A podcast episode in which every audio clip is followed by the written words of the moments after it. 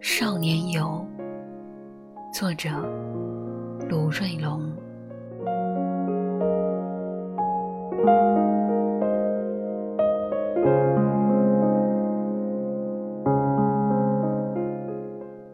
那双黑色的、娇小的女士高跟鞋，放在南侧这边的窗台上，已然一两个月了。它的鞋面上有猪的丝和叶的片，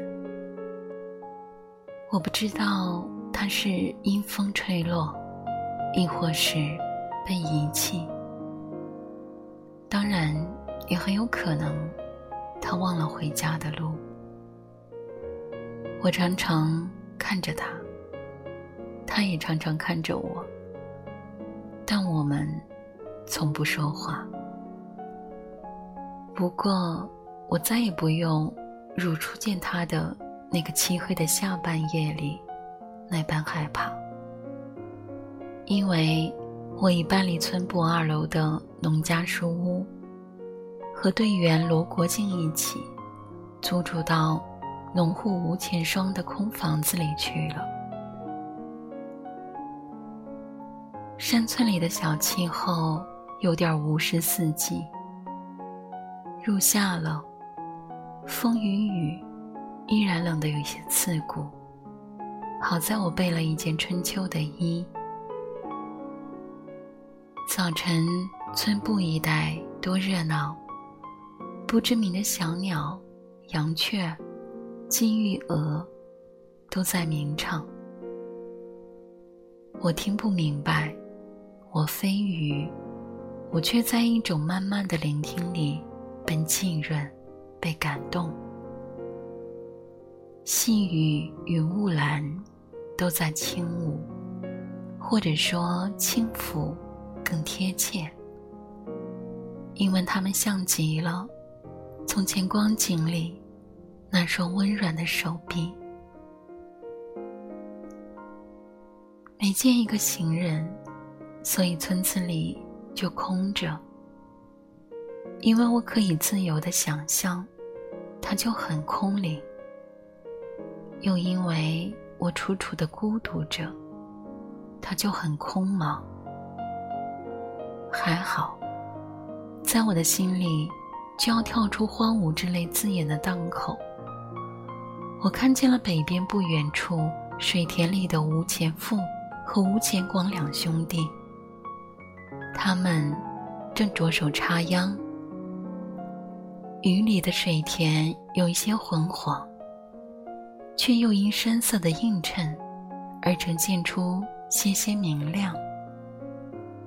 他们正背对着我，他们弓着腰身，他们闭上嘴，用手说话。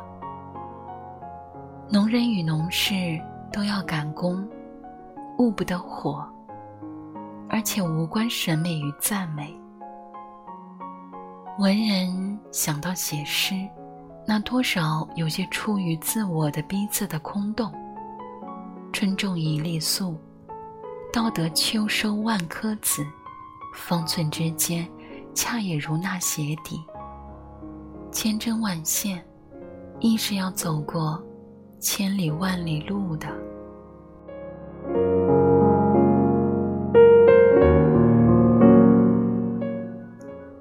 细雨，穿过风，我打开车门。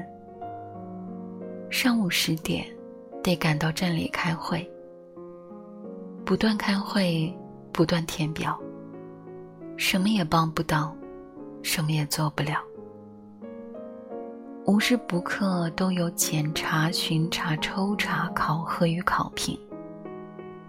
没有人问我，什么是真实的山村。没有人问我发现了什么，想到了什么。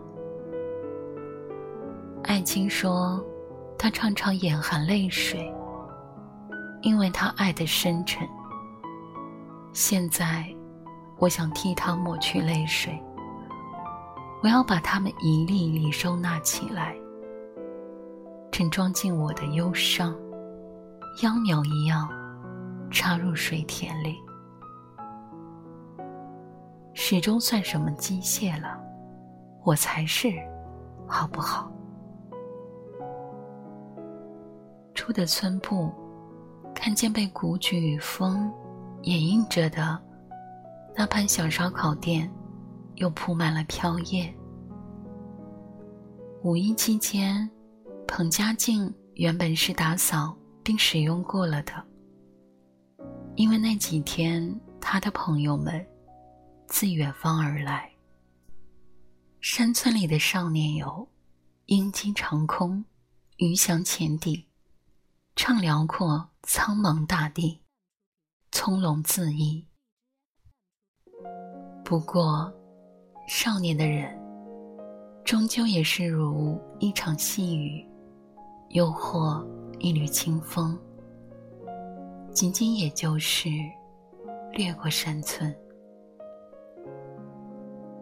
所幸有文字，一路微我、伴我、为我与怜我。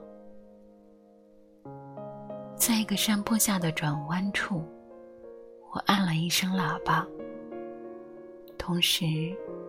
我轻巧地说了一句：“亲爱的，早安。”